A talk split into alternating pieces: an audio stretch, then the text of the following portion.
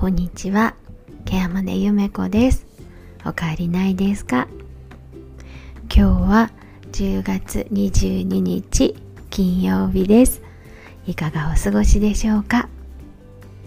今日は休めのサインについてお話ししようと思います。今日は朝から一日ズーム研修でした夕方の6時ぐらいまでいろいろとかかっていましたがその後少し仕事をして今度は自宅に戻ってきてから夜の8時からセミナーに参加。まあ、これはあの知り合いの方がねやっていたセミナーなのでね軽い気持ちで参加をしたんですけれどもこちらの方も約2時間近くあったのでもう今日は本当に一日ズーム三昧でした。さすがにこれだけねズームでずっと座ってオンラインで人の話聞いたり会話をしたりしているともうちょっとお腹いっぱいみたいになってしまいました。でもそうこうしているとねやっぱり日々の仕事の中であしまったこれ抜けてたなとかあ忘れてたなんていうことが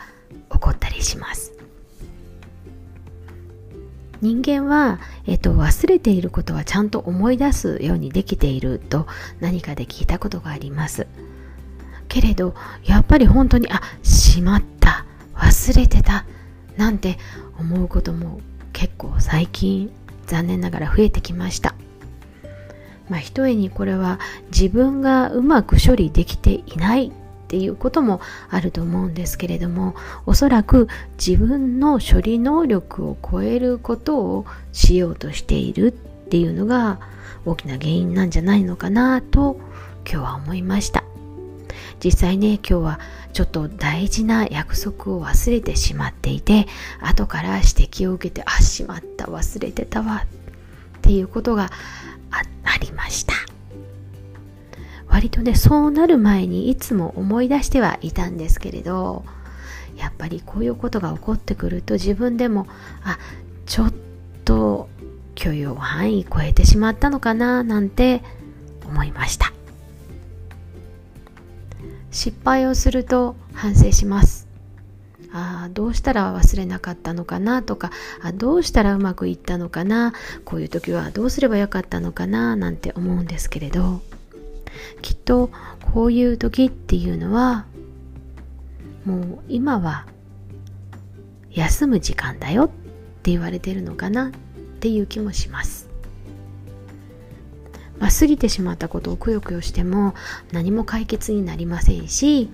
まあそういうことを考えるぐらいなら少し早めに休んで体も心もリセットしてまた明日から新たに頑張るっていうのが一番いい方法なのかなという気も今はしていますので今日はいつもよりも少し早く休もうと思います。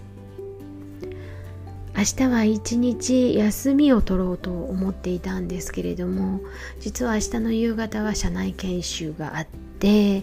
でその前にですねいろんな打ち合わせが何件か入ってしまいました。そうこうしているとね本当に高級の消化もできないぐらいになってしまうので多分そういうことをすると、まあ、管理義務違反というのでしょうか、うん、自分自身も良くないなって思ってしまうのでやっぱり休みを休みとしてしっかりと休んでっていう形をとっていこうかなと今は考えています。あでも何かいい工夫できる方法があればそれを使いながら、まあ、仕事もうまく回しかつ自分の体もリフレッシュできる何かっていうものが見つけていけたらいいのかなとも思っていますが。失敗した時っていうのは休めっていうサインなのかなと思っています。なので今日は早く休もうと思います。は休めのサインについてお話をしました。最後まで聞いてくださってありがとうございました。ケアマネゆめこでした。また来ますね。